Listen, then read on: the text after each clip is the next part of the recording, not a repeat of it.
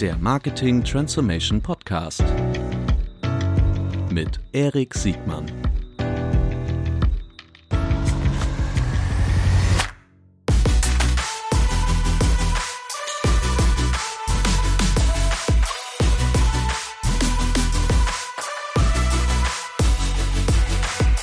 Herzlich willkommen zu einer neuen Folge des Marketing Transformation Podcast. Heute mit einem super Thema und super Gästen. Eine Elefantenrunde hätte ich beinahe gesagt. Heute sprechen wir übers Fernsehen.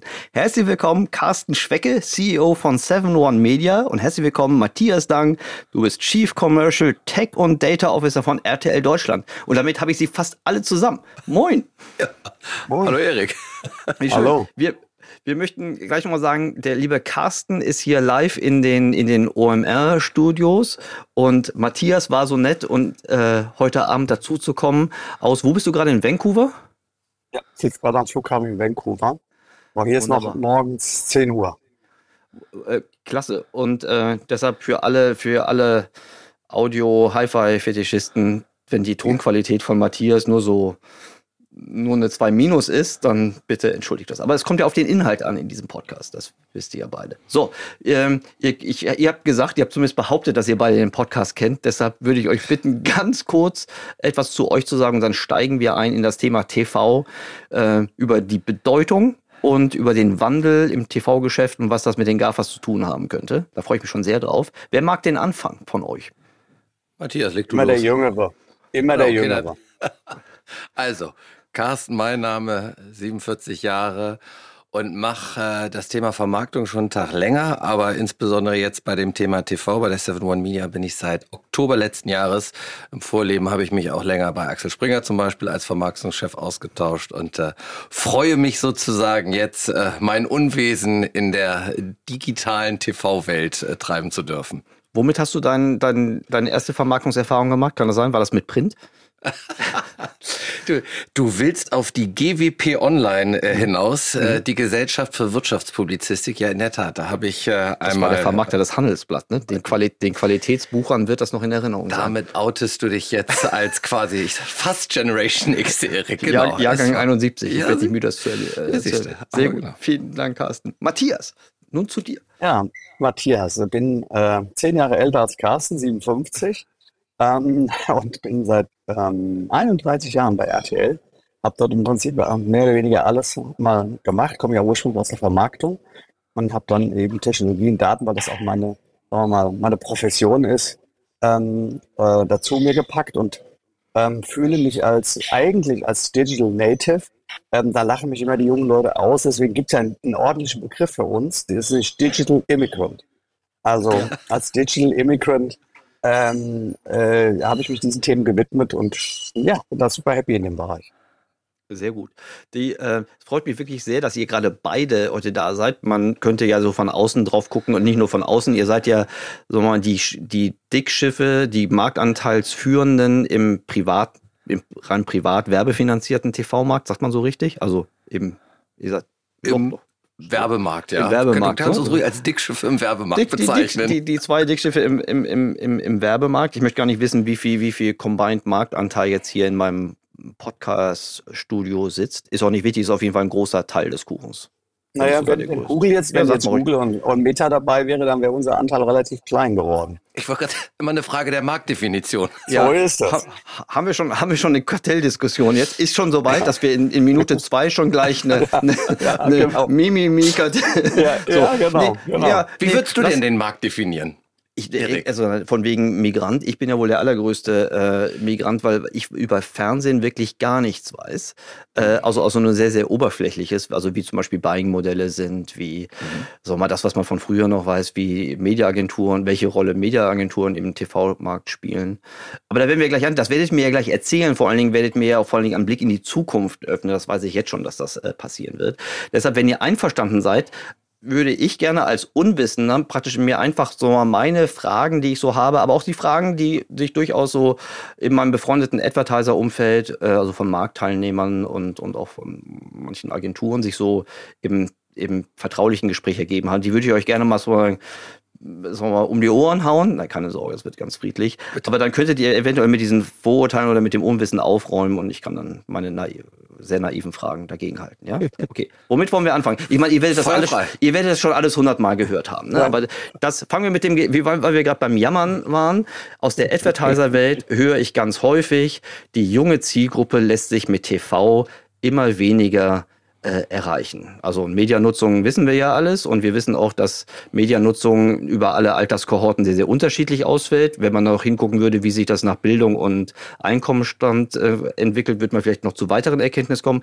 Aber was sagt ihr denjenigen, die halt wirklich Sorgen haben, dass sie äh, ihre Reichweitenbedürfnisse in den Kohorten, die halt deutlich unter 49 äh, Jahre alt sind, über TV, über lineares TV nicht mehr erreichen? Ja, jetzt müssen wir uns ja nur überlegen, weil wir ja beide sozusagen am liebsten immer bei solchen Themen mit beiden Füßen ins Thema reinspringen wollen, wer zuerst ja. antwortet. Fang du jetzt mal an, Matthias, und wir machen es jetzt abwechselnd. Fang du, leg du mal los. ähm, okay. Nein, also erstmal, natürlich ist es so, wie du sagst, ähm, es gibt ja eine Veränderung in der Nutzung.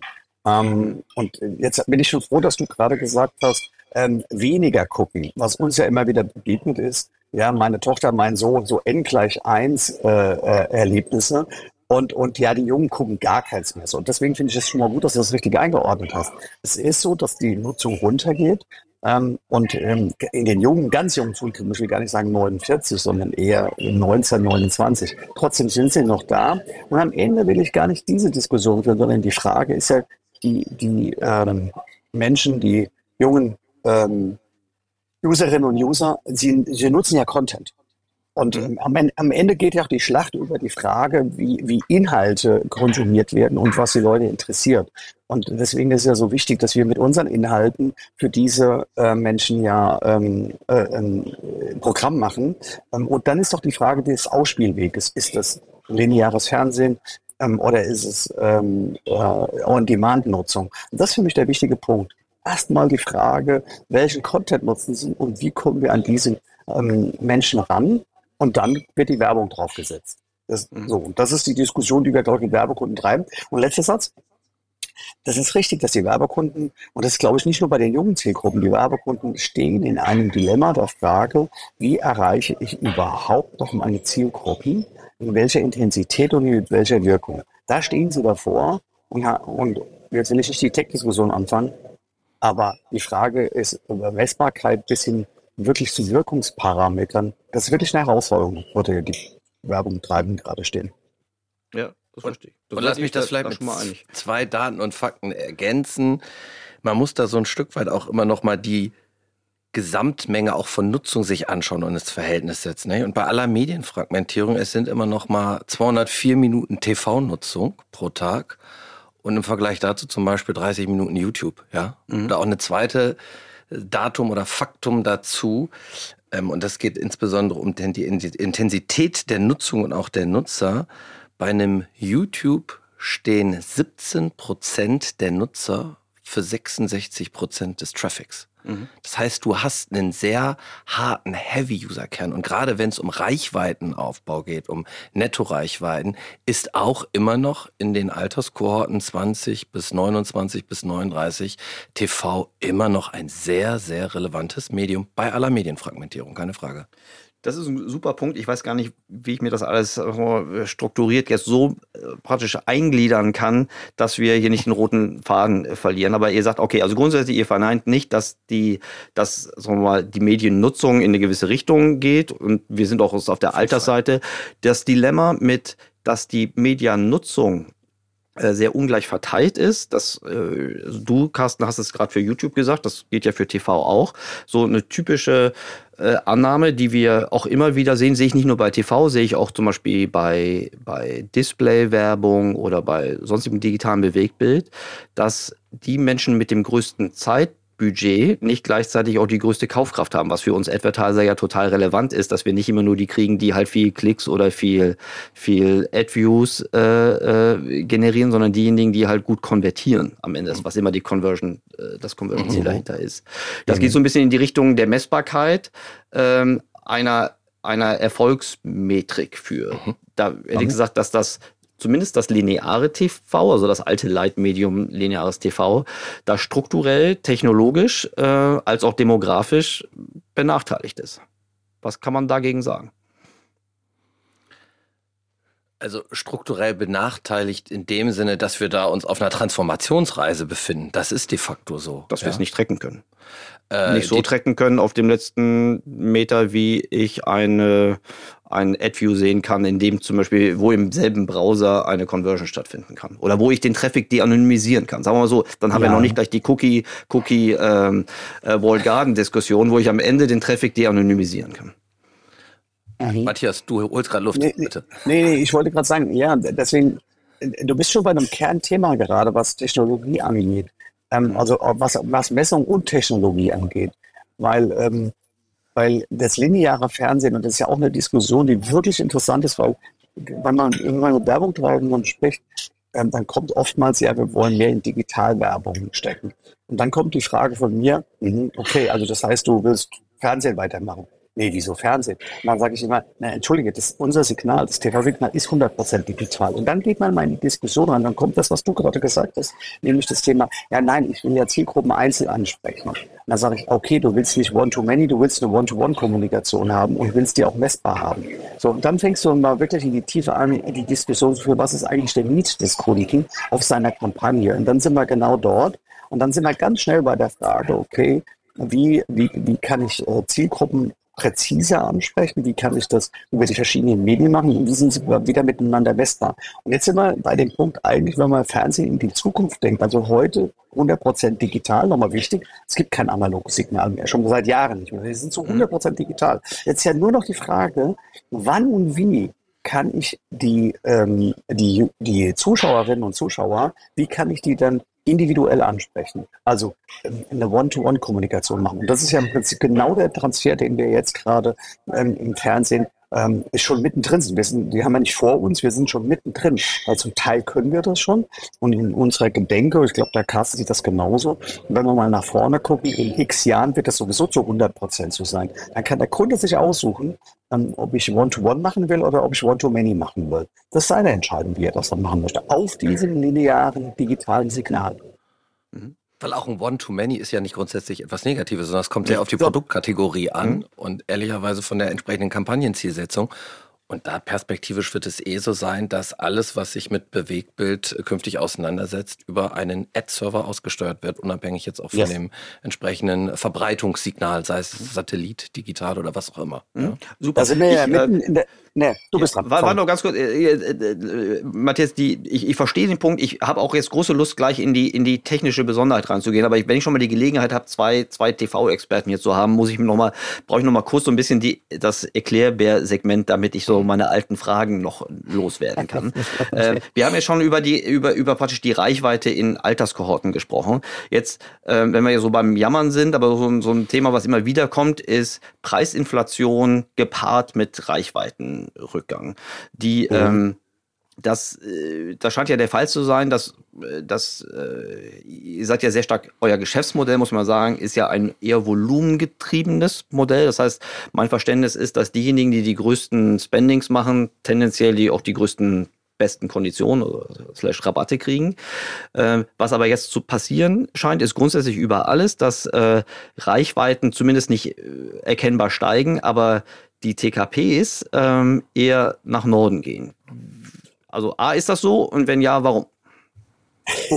wir müssen echt aufpassen, dass wir den roten Faden behalten. Aber du hast vollkommen recht, ja. weil, weil, ja, ja. weil, weil auch die Diskussion wird ja eine unglaublich, also die können wir jetzt auch eine Stunde lang führen. Weil also die, die ist ja auch gut, weißt du, weil, weil es ist genau wie du sagst, die Reichweite geht zurück und die Preise, die Inflation steigt. Jetzt ist die Frage, warum ist das so?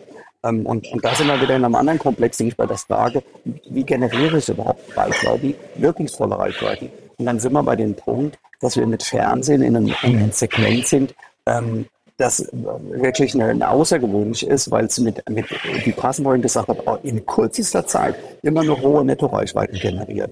Ähm, und deswegen ähm, es tatsächlich so ist, dass wir in den letzten Jahren äh, Preise erhöht haben ähm, aber jetzt auch nicht in, in, in abstruse Inflation. Okay. Und gilt auch nicht nur nordwärts. Also es gibt Schwankungen. Wir hatten natürlich besondere Effekte durch die Corona-Situation. Das mhm. ist richtig, wo es natürlich auch nochmal eine besondere Nutzungsintensität gab. Aber das Besondere ist, glaube ich, auch hier, du sprichst halt auch immer noch über sehr lange Verweildauern, die ja auch noch eine besondere Wertigkeit in der Werbewirkung haben. Ne? Je schneller der Daumen und der mhm. Zapping-Daumen am Handy wird, desto besonderer ist es, dieses Umfeld. Aber da stehen wir auch glücklicherweise immer in einem sehr intensiven Wettbewerb, sodass uns da auch immer durch den Wettbewerb äh, entsprechende Grenzen da gesetzt werden. Ja, ja ich, also ich kann das ganz schwer selbst nachvollziehen. Ich weiß nur, dass dieses Thema ähm, äh, Preisinflation im TV, als ich zum ersten Mal gehört hätte, ist also überraschend, ähm, weil äh, auf der anderen Seite wissen wir ja auch, dass die, äh, dass es im TV sowas gibt wie bei vielen ähm, eher volumengetriebenen Modelle, dass es ähm, eine Brutto-Netto-Schere gibt, also das, was die Bruttopreise, äh, mhm. die eure gezeigten Bruttopreise sind, äh, nicht gleich die Pay-Rate ist, so, so mhm. sagt man, glaube ich. Mhm. Ähm, und das ähm, ist ja etwas, was die Menschen, die Marketing über die digitale Seite gelernt haben, so wie ich zum Beispiel, erstmal ähm, überraschend ist, wenn ich auf der anderen Seite, und das ist wieder der Bogen zur Technik, ich den, den, den Business Value nur sehr indirekt äh, bewerten kann. Also, Darf ich noch ne, was also sagen, die, Erik, dazu? Ja, ja, sag. Ähm, bevor wir dann ab in, in, die, in, in, der, in, die, in diesen Bereich.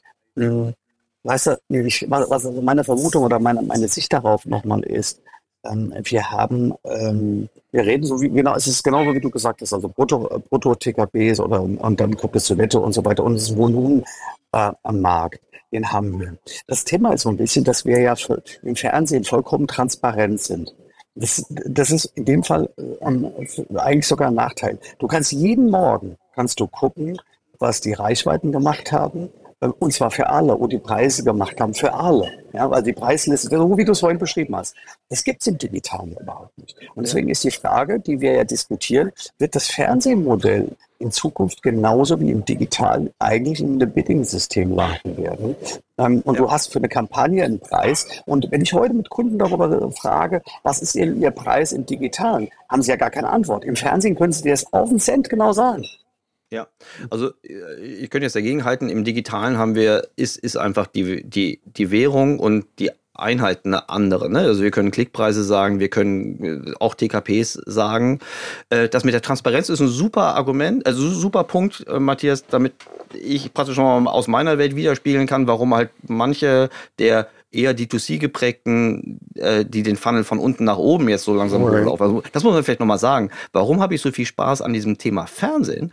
Weil wir, ich sag mal, wir D2Cler alle in der Sättigungsfalle unserer, unserer Lower Funnel Ausrichtung. Yes. Ne? Wir sitzen ja. alle in der, in, der, in der Suchmaschine unten fest, die ja, wie wir alle wissen, um, da, um mal was Positives hier zu sagen, ähm, wir, wir D2Cler wissen, dass wir keinen zusätzlichen Bedarf wecken mit mehr als der Hälfte unseres Budgets, weil wir eh schon da mhm. Bedarf teuer ersteigern über die Suchmaschine, äh, aber auch über Social Media. Das ist schon Upper Funneliger, aber unser Lower Funnel-lastiges Auktionsprinzip führt nicht dazu, dass wir super kosteneffizient neue Nachfrage generieren. Deshalb ja, ne? haben wir so viele Spaß an, also Spaß, also der Spaß kommt auch oft zu kurz, aber deshalb haben wir alle gerade in unseren Lernfokus auf Upper Funnel Maßnahmen, die wirklich neuen, neuen Bedarf in unsere Marketing-Systeme reinspielen. Und also wir wissen ja auch, dass viele D2C Advertiser TV sehr, sehr gerne nutzen. Ja? So, das muss man vielleicht mal, deshalb, damit ich jetzt hier nicht die ganze Zeit so negativ rüberkomme. Aber auf der Transparenzseite als ich zum ersten Mal über TV nachdenken musste, habe ich das total intransparent empfunden, denn ich konnte mir, ich konnte eben nicht empfinden, was der richtige Preis für einen Werbeplatz ist, weil ich zwei Schichten hatte, die ich nicht interpretieren konnte. Ich konnte die Vermarkter, also eure Saleshouse-Seite und die Agenturseite nicht äh, einschätzen. Ich konnte nicht erklären, ich als Advertiser, ob ich jetzt den, den fairen, realistischen Preis zahle oder ob ich bei so vielen Handelsstufen äh, eventuell ähm, eine, eine Übermarge irgendjemanden äh, reinspüle, egal ob das jetzt auf der Platzierungsvermarkter oder auf der Agentur Arbitrage-Seite sein könnte. So. Und das, Matthias, ich weiß nicht, ob du das siehst, ja. Carsten, Matthias meldet sich schon Bitte. sehr, sehr hektisch. Und dann melde ich mich danach. Ja, so, deshalb scheint, deshalb scheint, scheint äh, was dazu zu sagen zu haben. Also, Go for it. Aber bitte, bitte helft mir.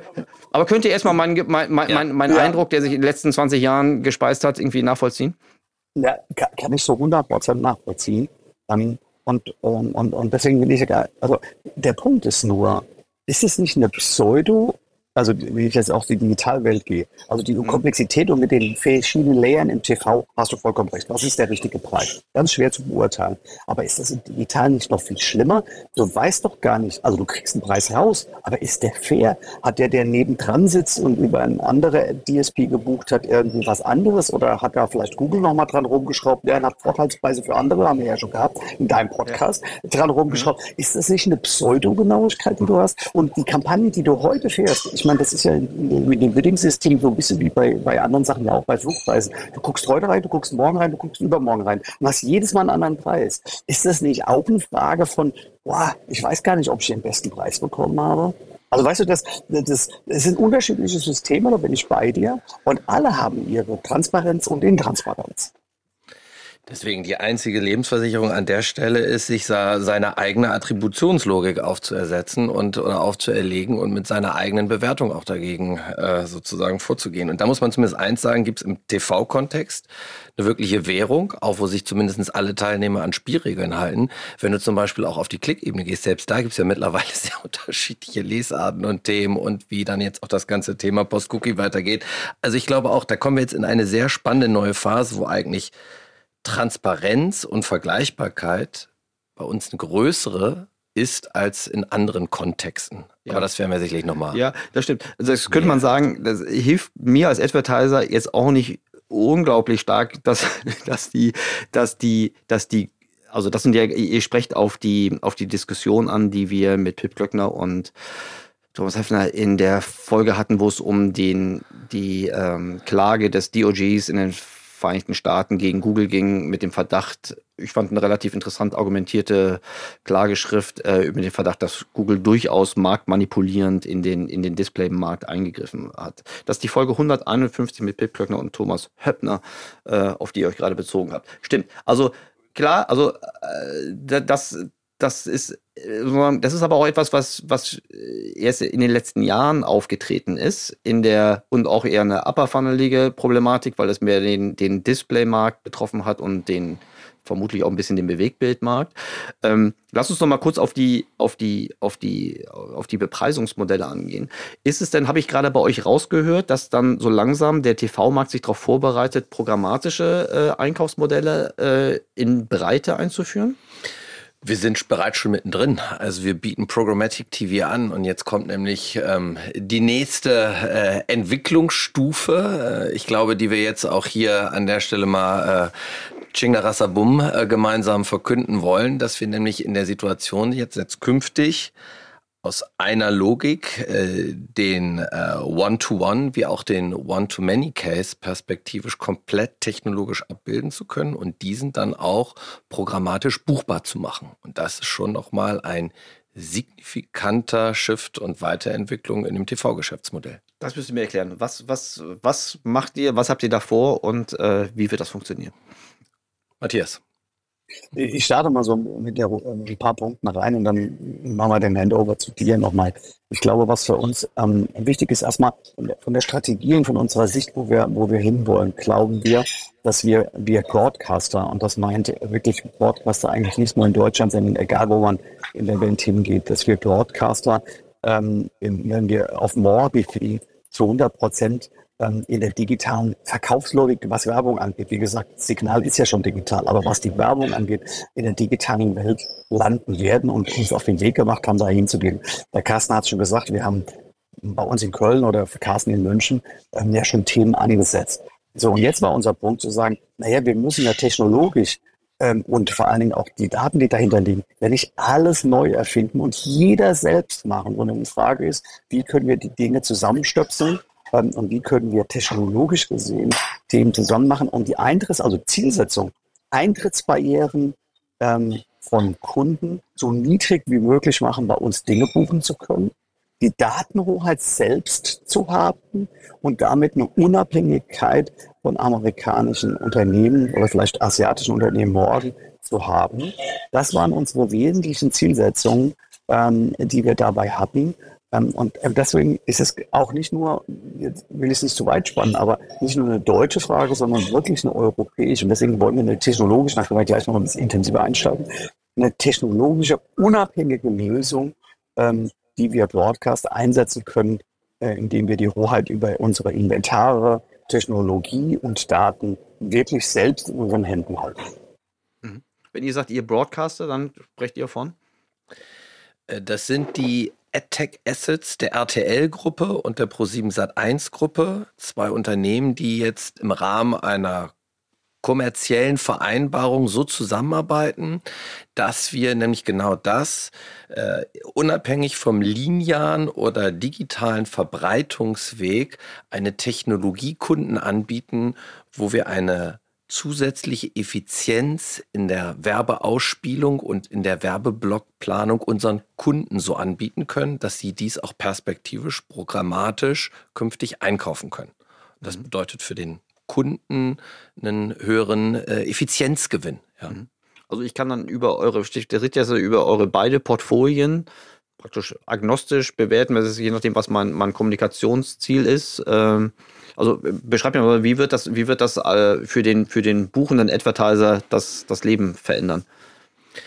Es ist eine Kombination in dem Zusammenspiel aus einem sogenannten Ad-Server und einer ähm, ja, Angebotsplattform äh, genannt SSP, über mhm. den der Kunde die Inventare losgelöst, ob sie jetzt aus den Content-Umfeldern in Köln oder in München zu buchen sind. Mhm. Ja, und hat damit zum Beispiel auch, man spricht in der Mediasprache dann auch von zum Beispiel Kontaktklassenoptimierungsmöglichkeiten über beide Portfolios oder hat auch die Möglichkeit, auf Nutzerebene eine Deduplizierung von Nutzern zu erzielen, also wirklich substanzielle Mediavorteile, die in Summe ähm, uns auch wieder deutlich wettbewerbsfähiger machen gegenüber dem sehr intensiven Wettbewerb, den wir uns ja auch seit Jahren schon seitens der amerikanischen Plattform stellen mhm. dürfen und müssen. Mhm.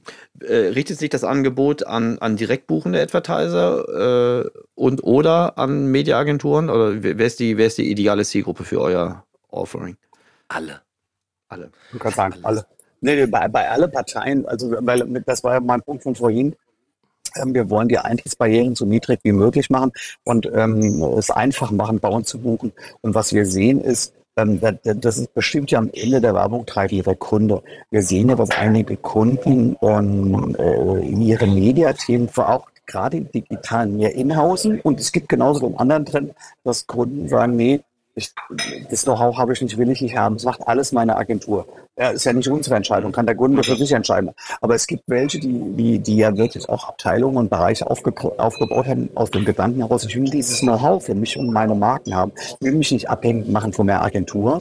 Ähm, und die können dann auch bei uns direkt buchen. Und, ne, das liegt in der, in der, in der Hand der, der Kunden. Absolut. Und du hast ja gerade eine große Fanbase auch unter den Direct-Consumer-Kunden, gerade mhm. die auch sozusagen intensiv, ich nenne es mal ihr eigenes Blech und die Einkaufsmechanismen können. Das sind die vertrauten Mechanismen, über die sie jetzt auch künftig programmatisch dann unsere Inventare buchen können. Mhm. Das programmatisch, hinter programmatisch kann man ja unterschiedliche tiefe Programmatik irgendwie verankern. Ne? Man kann die Programmatik, die aufgrund von allgemeiner Preisbereitschaft des Marktes irgendwie da ist, also wie bei jeder Demand- oder Supply-Seite. Äh, man kann aber auch Erfolgsmetriken bei, bei programmatischen mit, mit ein, einpreisen. Ähm, jetzt kann ich mir vorstellen, dass das technisch nicht ganz trivial ist, auch wenn ihr immer sagt, dass ja klar, das Signal ist schon digital, aber der Rückkanal ist halt oft nicht da. Ne? Also ich sehe mhm. halt, also außer beim linearen TV, was ja, äh, beim linearen, beim, beim, wie heißt euer digitales, euer auf beide Seiten digitales Produkt, bei Connected, Connected, bei Connected TV als Beispiel, TV. Mhm. so im, im, im, im, im One-to-Many-Verfahren habe ich äh, nicht, nicht den Rückkanal, wenn ich es richtig verstehe. Die, ähm, wie könnt ihr die Erfolgsmessung praktisch in euer Programmatisches mit, mit einbauen? Oder ist das gar nicht gewollt von eurer Seite? Naja, was wir machen ist, ähm, dass wir äh, bei dem Ausspielen des One-to-Many-Signals äh, natürlich ähm, äh, TV-Live-Nutzungen messen mhm. können und auch diese Daten verarbeiten können für die Optimierung zur Ausspielung des Werbeblocks oder auch der dort enthaltenen Werbetreibenden in dem Werbeblock. Reichweite, also schon, das sagt jetzt Reichweite, das sagt mhm. aber noch nicht Engagement oder irgendwas Konvertierendes, oder? Ähm, Du meinst jetzt in Bezug auf die ähm, äh, klassischen reinen Digital-KPIs, kannst du das bei dem linearen Signal nicht eins zu eins mhm. so machen, das ist mhm. richtig. Mhm. Ähm, aber im Zusammenspiel aus beidem äh, werden wir zumindest etwas wie Verweildauern mhm. ja, äh, mhm. sicherlich abbilden. Okay. Und das mhm. ist ja auch schon mal eine sehr, sehr signifikante Größe. Ja, okay, verstehe ich. Könnt ihr mir ein Gefühl geben, wie viel Anteil das, also das One-to-Many-Signal im Verhältnis zu den anderen hat? Also ist das 1 zu 10, 1 zu 20, 1 zu 100? Du meinst im, um, im Umsatz jetzt gemeint? Im, Im Umsatz oder in Reichweite, ist mir egal. Na, Umsatzreiz. Also ich denke, dass der Umsatz viel höher, also dass der, dass der pro Kontaktumsatz ja. viel höher ist als. Na, also wir werden es jetzt ja sozusagen einführen oder haben es bei mhm. ProSieben schon teilweise eingeführt. Und was wir dort an der Stelle machen, ist auf Basis der Nachfragegrößenordnung quasi vor der Ausspielung des mhm. linearen Signals, mhm. einmal kurz anzuhalten mhm. und dann diesen Werbeblock zu digitalisieren, bevor er dann ausgespielt wird. Das ist sozusagen der technologische Ablauf, der dahinter steht. Mhm. Und abhängig von der Nachfrage und mhm. auch den buchenden Kundenmustern äh, fahren wir dieses Setup, dieses Programm sozusagen aus. Super.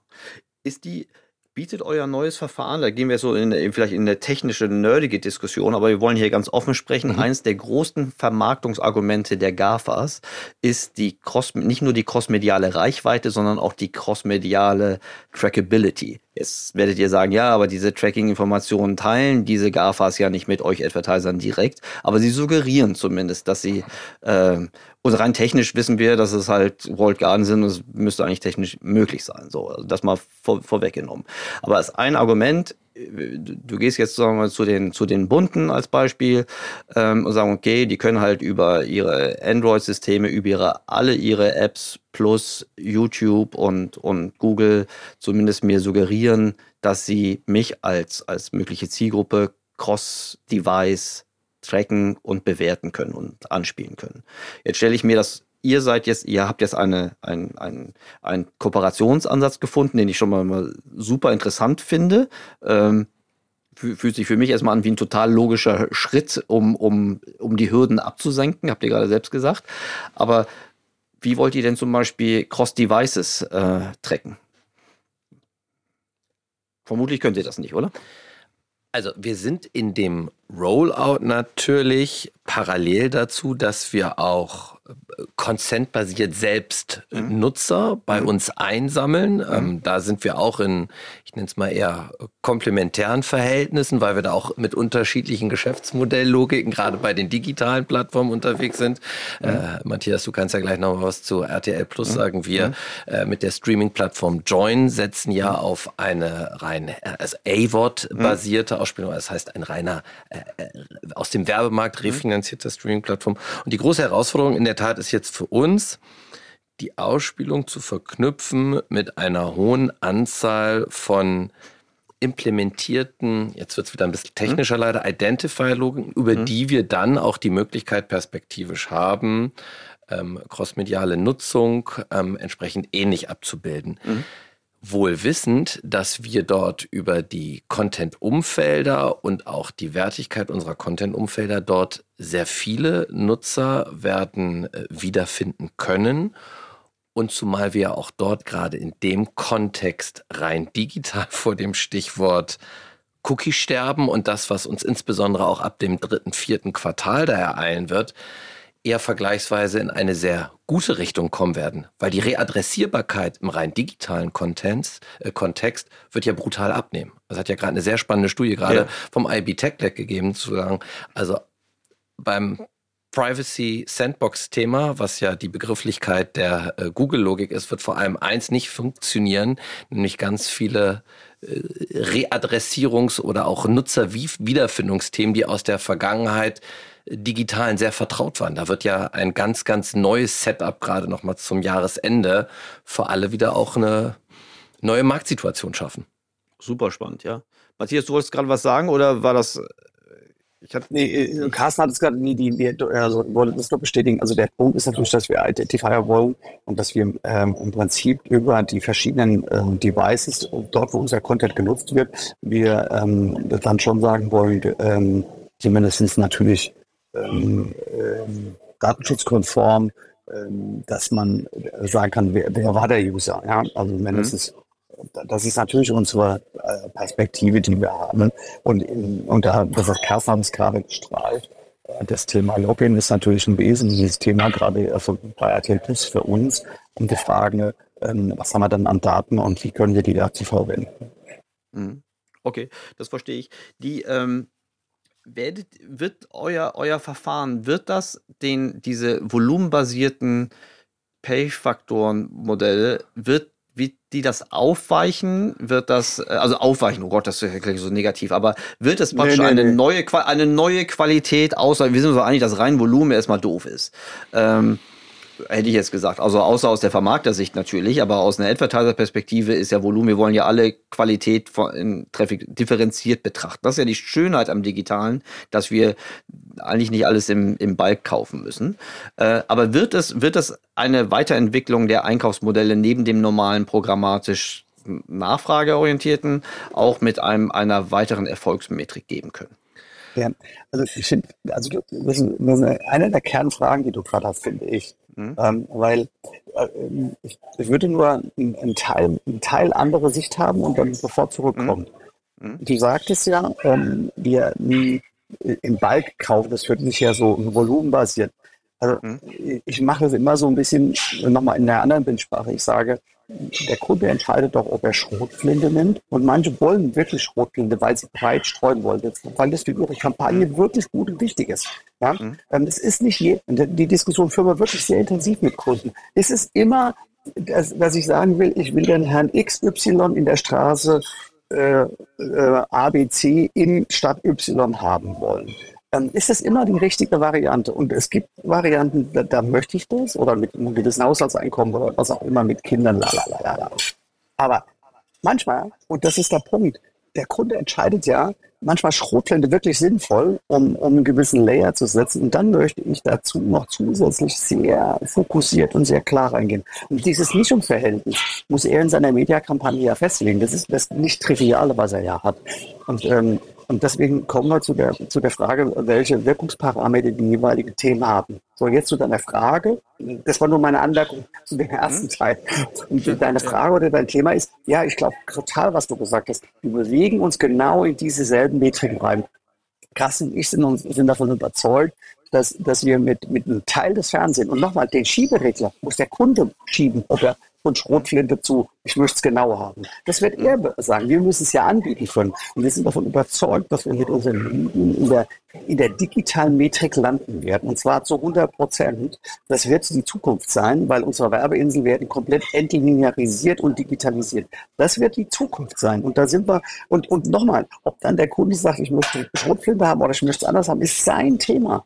Ähm, und, und deswegen müssen wir uns ja sehr früh darauf vorbereiten. Und wir sind seit Jahren unterwegs bei, bei, bei, bei, also bei Broadcast-Kollegen, bei anderen TV-Sendern in Europa und erklären ihnen, wisst ihr eigentlich, was das Zielbild ist? Und sind wir dafür eigentlich vorbereitet, dass wir dort landen werden in dieser Matrix? Weißt und letzter Satz, warum ich auch glaube, dass wir in dieser ähm, Matrix landen werden, ist, weil sie weltweit die gleiche ist. Wir werden uns gegen diesen digitalen Trend, der weltweit der gleiche ist, in Deutschland nicht sagen, das hätte ich gerne anders. Das, den, den Fight brauchen wir doch gar nicht eingehen.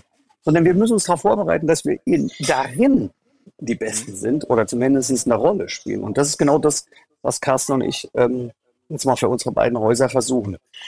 Absolut. Und Bike Deal ist ja auch irgendwie keine besondere Eigenschaft, zum Beispiel irgendwie nur einer äh, linearen oder analogen Welt, ja. Also ein Preferred Deal verhandelt ist auch ein Stück weit nichts anderes in der Logik als das. Uns geht es an der Stelle darum, die komplette technologische Bandbreite Kunden zu ermöglichen, die genau diesen Schieberegler zwischen I.O. und mhm. programmatischem Setup ermöglicht. Mhm. Und das offerieren wir künftig gemeinsam. Ich, ich finde das, ich find, ich find das super. Also es zeigt ja auch, dass der Markt, äh, also dass beide Seiten das Bedürfnis erkannt haben. Ne? Also dass auf der Marktseite so solche Forderungen da sind, das ist ja schon, sagen wir mal, schon länger so, aber dass ihr als zwei Große, ihr seid ja äh, ihr seid jetzt total lieb zueinander, aber ihr seid natürlich auch Rivalen um die, um die Kämpfe der Budgets und dass ihr euch trotzdem ähm, sicherlich auch wegen der Herausforderungen der auf dem, auf dem, auf dem GAFA-Markt, wenn wir gleich nochmal drauf zu sprechen kommen, äh, euch so organisiert, dass praktisch die die, wie ihr selbst sagt, ne, die Buchungs-, also die, die Hemmschwelle, äh, euer Medium intensiver zu nutzen, äh, abgesenkt wird. Dafür finde ich solche technologisch getriebenen Ansätze total hilfreich. Ich will ja praktisch im Grunde nur verstehen, wie es noch weitergehen kann, weil wenn ich, ich, ich weiß nicht viel über TV, aber was ich über TV zu wissen meine, ist, dass eure größte Advertiser-Gruppe im weitesten Sinne im Dienstleistungsbereich äh, drin ist. Da ist jetzt auch Handel, es wird auch unter Dienstleistungen subsumiert. Mhm. Aber wir wissen ja auch, wenn man guckt, woher kommen eigentlich die großen Budgets der GAFAs, dann sind das ja nicht nur die Heads, also die OWM-Big Spender, äh, die den Kuchen haben, sondern es ist der ganze Mit- und vor allen Dingen der Longtail. Und der Longtail, dem hilft halt, ne, Matthias, du nix schon, dem hilft halt nicht, ähm, dass er mit der abgesägten Schrotfrinte äh, spricht, weil wenn ich jetzt zum Beispiel ein Webhoster bin, ne? Webhoster, super kompetitives Marktumfeld, äh, da hilft mir die Schrotflinte nicht, weil dann kriege ich von denjenigen, die ich ganz sicher brauche als Kontakt zu wenig und von denen, die ich gar nicht gebrauchen kann, zu viel. Ja. Ne? Mhm. Also die, ähm, und dafür soll, sind solche programmatischen, also das komplette programmatische Playbook halt super, super wichtig, äh, weil ihr werdet, also ich kann mir nicht vorstellen, wie große Mengen an äh, Midtail und Longtail Advertisern äh, in, in, in einer adäquaten Menge euer One-to-Many-Signal buchen können, wenn es nicht differenzierte Preismodelle äh, geben wird, die auf diese Bedürfnisse dieser spezifischen Advertiser irgendwie eingehen können. Absolut, um überhaupt auch nicht die Effizienzvorteile oder auch Möglichkeiten an der Stelle zu haben. Es ist das Schaffen einer Grundinfrastruktur, um überhaupt auch in Marktsegmenten relevant mitspielen zu können, die in den letzten Jahren äh, in ja, kompletter Dominanz äh, der anderen Plattformen äh, mhm. zugegen waren. Das mhm. ist so. Und wenn wir jetzt gerade also schon so haben, ja. Nee, nee, nee, ich hab nee, alles gesagt. Lass uns nee, weitergehen. Sagen, wenn, wenn wir jetzt gerade so, so, so harmonisch unterwegs sind und ich lerne hier wirklich ganz viel über, über, über TV. noch vielleicht noch eine Sache, die jetzt auch gerade jetzt mit diesem technologischen Weiterentwicklung reinkommt. Vielleicht können wir damit ja jetzt ein für alle Mal aufräumen. Was ist das, was wirklich diese Commitment-Zwänge, äh, äh, die euer Medium irgendwie inhärent zu haben scheinen? Also insbesondere wenn man über, über, zumindest wenn man mit Mediaagenturen spricht, was auch eine Riesenhürde macht, ist, dass man sich aufs Jahr hinweg äh, für einen relativ hohen Balk wiederum committen muss. Die, ähm, und jetzt wir als, wir als Digital-Advertiser sagen, das kennen wir ja gar nicht, Commitment. Das ist ja das Gegenteil von programmatisch, weil wir brauchen ja Iterationsstufen, um zu verbessern, um lernen und zu verbessern. Und Commitment ist doch, sind wir uns da einig, dass Commitment das Gegenteil von Iteration und Flexibilität ist? Oh, Erik, können, dass du das können sagst. Ich, können wir damit jetzt auf? ja, genau. Nee, nee, wir können es mal, wir mal endlich, wir können es mal so richtig aufklären. Du bist ja, so richtig, du bist so, das ist so richtig. Und die Diskussion habe ich auch wirklich seit Jahren. Also du musst bei uns überhaupt kein Jahrescommitment eingehen. Du musst gar nichts eingehen. Der mhm. Punkt ist, du, du kannst gar kein Commitment eingehen. Du kannst auch auf einen Monat ein Commitment eingehen oder auf zwei Monate oder auf drei Monate oder für eine Kampagne. Ist mir total wurscht. Das mhm. sage ich ja auch jedes Mal den Kunden. Das Thema ist nur, und das ist der Punkt. Ähm, den unterscheidet es. Und da sage ich nochmal, der Kunde ist der, der es in der Hand hat. Im Digitalen ist er ja bereit, also er geht kein Commitment im Digitalen ein. Er bucht Kampagne zu Kampagne. Der Preis verändert sich dauernd, je nachdem, wie die Nachfrage ist. Und dann sage ich zu ihm, das machen wir doch genauso. Übrigens in Spanien, ich habe mit den spanischen Kollegen gesprochen, die haben im TV nur Monatscommitments. Die verhandeln zwölfmal im Jahr, jedes Mal ein Monatscommitment können wir im TV genauso. Wir können auch eine Kampagne machen. Der Kunde möchte das aber nicht. Der Kunde möchte wissen, was er für eine Leistung über das Jahr bekommt, zu welchem Preis er sie bekommt. Und das, jetzt sind wir genau bei dem Punkt, Erik. Wenn der Kunde von uns eine Preiszusage haben will, dann bin ich doch von ihm eine Volumenzusage. Ich habe kein ja, Problem, keine Volumenzusage zu bekommen.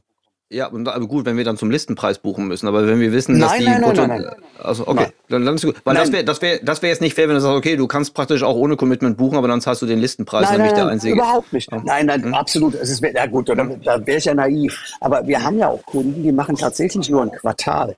Ja, wir haben ein Naming bei uns für oder zwei Monate. Dann hm. sag, gibt der ein Volumen ab und sagt, das möchte ich bei dir machen, welchen Preis kriege ich? Machen wir. Hm. Ich sag nochmal, ich sage dem Kunden jedes Mal, du musst kein Jahrescommitment machen. Überhaupt nicht. Ich möchte den gar nicht da reinzwingen. Aber dann akzeptiert doch, dass du jedes Mal einen neuen Preis bekommst. Den verhandeln wir dann individuell ja. miteinander. Ja, genau. Aber, Aber das, das möchte ja genau. er nicht. Aber bis dahin hat der Kunde, also insbesondere Kunden, die messen können, was praktisch ihre Kampagne, also die müssen halt so eine Art Attributionsmodell schon in place haben. Weil dann ist es auch total in Ordnung, wenn Preise schwanken. Das haben wir ja im Digitalen gelernt, dass Preise mhm. schwanken können. Und aber ohne mhm. Attribution ist natürlich jeder Preis richtig oder falsch. Ähm, das ist natürlich, äh, gehört mit zu, zu dieser Iterationsschleife dazu, dass ich den, den, den, den, den relativen Wert, den mir das Media Investment gebracht hat, dass ich den für mich als Advertiser bestimmen kann. Korrekt, aber Absolut. die Lösung liegt dann in der Attributionslogik auf Seiten des Kunden. Absolut. Weil er ja. ist derjenige, der sozusagen das Match bestimmt. Mhm. Und um das auch nochmal abschließend zu sagen, da ist ja auch das Facettenreichtum an unterschiedlichen Deals, Commitment, ein so intensives, weil der Wettbewerb als Haut auch so mhm. intensiv ist, mhm. dass da alle Facetten und Spielarten möglich sind. Ja. Mhm. Sag mal, die, ähm, wir haben jetzt schon über GAFA gesprochen und äh, wir meinen ja, also Social ist die eine Seite, ist glaube ich äh, nochmal ein anderes Segment. Aber jetzt haben wir ja gerade im, im deutschen Markt in diesem Jahr den Marktantritt von, von Amazon Prime, von Amazon Prime Ads in den, in den Bewegtbildmarkt die ja auch mit relativ großen Reichweiten ähm, äh, jetzt, jetzt hier aufschlagen werden und wie gesagt, vollprogrammatische, also so mein Verständnis, sehr programmatische Ansätze haben und eine große Customer Base. Ähm, wie schaut ihr da drauf? Mit großem Interesse mhm. und was dies wirklich effektiv bedeutet. Ja, wir haben ja schon mal zumindest erste Erfahrungswerte auch mit dem Markteintritt von Netflix mhm. erlebt. Mhm. Ähm, die uns zumindest jetzt ähm, zu der Erkenntnis gebracht haben, dass bei schätzungsweise knapp 17 Milliarden Content Invest Netflix in Deutschland in etwa so auf einer Größenordnung einer halben Reichweite eines deutschen Kernsenders existiert. Ja? Mhm. Also da ist wirklich mal die Empfehlung, äh, eine clevere Mediaagentur zu fragen, was mhm. man dort auch wirklich an sinnvollen Kampagnenbudgets platzieren kann, um auch etwaige Nettoreichweiten zu erzielen. Mhm. Und das werden wir jetzt auch spannenderweise mit äh, Amazon erleben. Ich glaube, die sind seit letzter Woche offiziell dann in den Markt eingetreten. Ich habe da ehrlicherweise jetzt noch nicht so viel von gehört, aber sicherlich wird äh, das äh, für einen zusätzlichen äh, Inventar für ein zusätzliches Inventar im Markt sorgen, wo dann sehr spannend zu sehen sein wird, wie ist dann die etwaige wirklich auch Werbewirkung wieder in diesen Umfeldern und wie findet sich das dann auch wieder in den Attributionslogiken der Kunden wieder. Mhm. Und ich finde nur, äh, RSB, weißt du, die, äh, bleiben wir noch mal kurz bei den Big Spendern. Also die, der Mid- und Longtail, der ist bei, bei den Kollegen ja sehr, sehr wichtig. Ich, also, ich habe mal Zahlen gehört, dass der bei 80 Prozent ihres Umsatzes macht. Das ist ja bei uns eher, ich will nicht sagen umgekehrt, aber es ist 60, 40. Ähm, und wenn ich einen Fixbänder sehe, ähm, mit denen wir darüber reden, die haben alle das Problem, dass sie eben in diesen, in diesen Silos ja unterwegs sind und die Sachen nicht miteinander kombinieren können, was sie super stört. Ähm, aber, aber sie haben das Budget in der Hand und tun es ja trotzdem. Und das, was Carsten gerade sagt, also sie können, sie buchen Videowerbung bei Netflix, sie buchen es bei Amazon, sie buchen es bei Mieter, sie buchen es bei YouTube, bei, äh, bei Google und sie buchen es bei uns. Nichts ist miteinander kombinierbar. Was ein Wahnsinn in der heutigen Zeit. Und ich sage zu den Kunden, ihr lasst das auch noch zu. Ähm, und wir, das versuchen Carsten und ich ja zu machen, zu sagen, wir sind ein offenes System, Sie können ja gerne mitmachen. Wir würden ja gerne unsere Technologie bei Ihnen anschließen ähm, und, und Dinge miteinander kombinieren. Und ich sage den Kunden, ihr, ihr steht vor dem Dilemma, ihr steht vor dem Berg akzeptiert diese Silos, ähm, ohne was dagegen zu machen. Ja, was sollen wir denn tun? Das ist, naja, also die sind zu 100% werbefinanziert, da müsste eben sagen, da gibt gleich kein Geld mehr dort aus. Ähm, mhm. Aber die Akzeptanz dieser Silos und der Nicht-Kombinierbarkeit von Daten finde ich ein Wahnsinn und dass das die, selbst die ganz großen Kunden auf der Welt mhm. wirklich hinnehmen. Irre. Ja, aber äh, sind wir uns einig, dass die Wahrscheinlichkeit, dass diese Art von Kunden eher ein Geschäftsmodell haben, was sehr indirekt distribuiert und dass das keine D2C-Advertiser sind? Also, weil das, ja. das, genau, das ist, glaube ich, das Dilemma, dass wir vermutlich mittlerweile bald sehen werden, dass die dauerhaft äh, nachhaltig spendenden Advertiser, auch wenn sie groß sind, eigentlich ein anderes Geschäftsmodell äh, äh betreiben, nämlich ein D2C-Geschäftsmodell, so dass sie genau halt de-anonymisieren können, wie die Werbeinvestition sich wirklich in Kundengewinnung und Customer Lifetime irgendwie weiterentwickelt hat. Aber das ist jetzt nur meine mhm. Hypothese. Aber wo mhm. findet, wo, was ist so eure Erfahrung? Welche Art von, von Kundenarten äh, sind am, am empfänglichsten für, also genau das, was du sagst, Matthias, A, für nicht, nicht äh, praktisch blind in, in Daten Datensilos, die sie nicht selbst beherrschen, zu investieren oder genauer zu hinterfragen, was der Incremental-Beitrag der Werbeinvestition ist? Also wo seht ihr die schlausten Advertiser? In welchen Bereichen? Ihr müsst jetzt keine Namen nennen, sondern einfach nur mal so Verticals oder Branchen oder Situationen. Na, also vielleicht und dann kann man sich schon äh, an zwei Händen abzählen, wer das dann sein wird. Wer sind die schlausten Advertiser? Das sind diejenigen, die in einer besonders cleveren Art ihre Marke erstrahlen lassen, um sich dadurch auch maximal kanalunabhängig machen zu können, um auch darüber in einer großen Form von Inhouse-Expertise zu jedem Zeitpunkt die entsprechenden Regler in die eine oder andere Richtung mhm. entwickeln zu können. Mhm. Und wer da wirklich beispielhaft einen exzellenten Job gemacht hat, kann man sagen, über die letzten zehn Jahre ist zum Beispiel ein Check24. Mhm. Das sucht seinesgleichen, eine solche Marke so zu positionieren und auch immer sehr opportunistisch in unterschiedlichen Phasen äh, da entsprechend den Spend anzupassen. Da mhm. kann man nur sagen, marketingseitig, finde ich, kann man nur da den Hut vorziehen. Ja, auch wiederum in seinem Bereich eine Plattform, die Check24 Kolleginnen und Kollegen, aber äh, stimme ich dir zu, alles, was man von außen erkennen kann. Ähm, sehr, sehr schlau gesteuert äh, und absoluten Marktanteilsgewinner in über aus die Jahre. Deutschland. Ja, äh, stimmt. Matthias, was ist so aus, äh, würdest du dich dem anschließen? Hast du noch ein, jetzt, jetzt wo fand ich ja richtig gut, dass Carsten praktisch so einen, einen richtigen Advertiser-Namen genannt hat, möchtest du auch einen nennen? Du kannst, du, auch einen, auch was hören, auch, du, kannst, du, kannst auch, du kannst auch einen nennen, den du richtig doof findest. Das geht auch, aber das wirst du vermutlich ja, nicht tun. Also ich, ich hätte den einen oder anderen, den ich doof finden würde, aber den ich jetzt nicht nennen. kannst ähm, ihn mal beispielhaft beschreiben, was man davon lernen kann, naja, wenn man es nicht macht. Naja gut, also es ist schon so, dass es Kunden gibt, die finde ich nicht, nicht verstehen, dass, dass die Zukunft auch in dem, in dem Know-how im Unternehmen liegen muss. Ich kann nicht alles nach außen geben. Ich kann nicht, nicht zu 100 Prozent auf ob das digitale Agentur sind, klassische Agentur, ist eigentlich egal. Ich kann nicht alles extern machen und sagen, dann den günstigsten Preis mehr raussuchen. Ich muss eine, eine digitale Media-Expertise im Haus haben. Und ob das eine oder zehn Personen sind, will ich gar nicht beurteilen. Und ich habe, und ich habe, wir haben halt auch Beispiele, die wirklich alles outsourcen, ähm, nichts drin haben und wir haben das Gegenteil, so wie Carsten es gerade mit Check24 gehabt, aber es gibt auch noch den einen oder anderen Kunden, die sagen, vor allen Dingen die digitale Perspektive oder dieses Know-how brauche ich. Das halte ich für in der heutigen Zeit für unabdingbar. Das finde ich richtig super. Das äh, hätte ich jetzt gar nicht erwartet, aber ich sehe es genau, also im D2C ist das ja eh schon lange das Mantra, dass man, dass man die Bewertungs- und Steuerungshoheit im Haus haben muss. Vielleicht nicht alleine, man kann sich unterstützen lassen, aber äh, das, das äh, ist in, in Anführungsstrichen in meiner Welt äh, ist schon, schon lange Mehrheitsmeinung. Seht ihr denn trotzdem, äh, es gibt so immer wieder Marktstimmen, die sagen, ähm, dass jetzt auch immer mehr, das haben wir im Display ja schon gesehen, und das ist so eine Art, dass die Agenturen auch in Vermarkter-Situationen äh, reingehen reingehen und so, sagen wir mal, Bundles oder Paketprodukte reinbringen, die dann arbitrage ähnlich aussehen. Ja. Das wäre ja genau das Gegenteil von dem, was man praktisch mit so einer, mit so einer inneren Wissensbasis aus der Advertiser-Perspektive machen würde, dass man praktisch ähm, ein, ein intransparentes Produkt aus einem, aus einem, aus einem Vermarkter-Agenturmodell rauskriegt. Ja, Seht ihr sowas oder habe ich da einfach nur ja, schlecht geschlafen?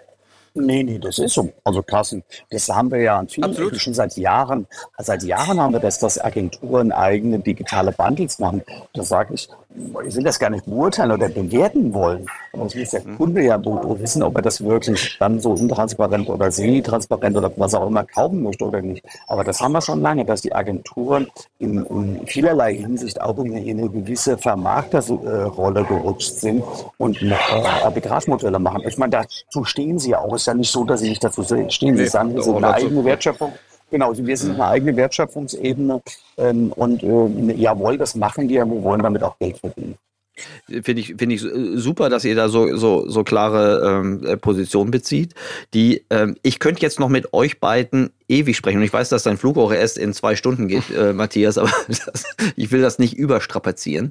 Ähm, ich kann nur sagen, mir hat dieser Austausch wahnsinnig gut gefallen. Äh, ich habe auch richtig viel dazugelernt. Äh, für mich ist das so ein bisschen, ähm, als ob so, so ein bisschen die, die, die deutschen Broadcaster machen es. Gemeinsame Sache würde ich ihr nicht sagen, dann würdet ihr vermutlich gegen 37 äh, wettbewerbs- und kartellrechtliche Verfahren äh, verstoßen. Aber als ob so ein bisschen German Vermarkter ähm, eine neue Wertschöpfungsstufe gemeinsam, deswegen um so ein bisschen den GAFAS 1 auszuwischen. Kann man das so, könnte man das so sagen oder ist das zu polemisch? Wir schaffen eine gemeinsame technologische Grundinfrastruktur, die uns überhaupt erst die Möglichkeit bietet, auch wieder im sehr intensiven Marktwettbewerb mit den Plattformen die Wertigkeit für unsere Content-Umfelder zurückzuerlangen, die sie verdient haben. Mhm. Das ist es. Unser Marktanteil im AdTech-Markt kleiner, geringer, unter 1%. Mhm. Okay, verstehe ich. Matthias, dir wünsche ich jetzt noch einen guten Weiterflug. Wolltest du noch was Vielen sagen? So, ja? Nee, nee, nee. Also, alles gut. Nee, ist mir wirklich eine Herzensangelegenheit, weil ich sage, wir müssen es unabhängig machen. Wir müssen technologisch zusammenarbeiten. Wir sind auf der Technologieplattform. Wir harte Wettbewerber, logischerweise um jedes einzelne Budget. Aber wir, wir müssen nicht alles selbst neu erfinden. Ähm, und natürlich müssen wir gegenüber den GAFAs in der Unabhängigkeit haben. Richtig gute Zusammenfassung. Vielen Dank, lieber Matthias. Vielen Dank, lieber Carsten. Wie gesagt, hat mir großen Spaß gemacht. Ich habe viel gelernt. Ich hoffe, wir können das mal wieder fortsetzen. Äh, ich bin gespannt, was ihr dann an, an, an Markterkenntnissen und Akzeptanz äh, erfahren werdet. Äh, ich, wie gesagt, ich danke euch für eure Offenheit Sehr und gerne, hoffentlich auf bald. Dankeschön. Hat Alles Spaß klar. gemacht. Danke. Danke, Vielen Erik. Dank. Tschüss.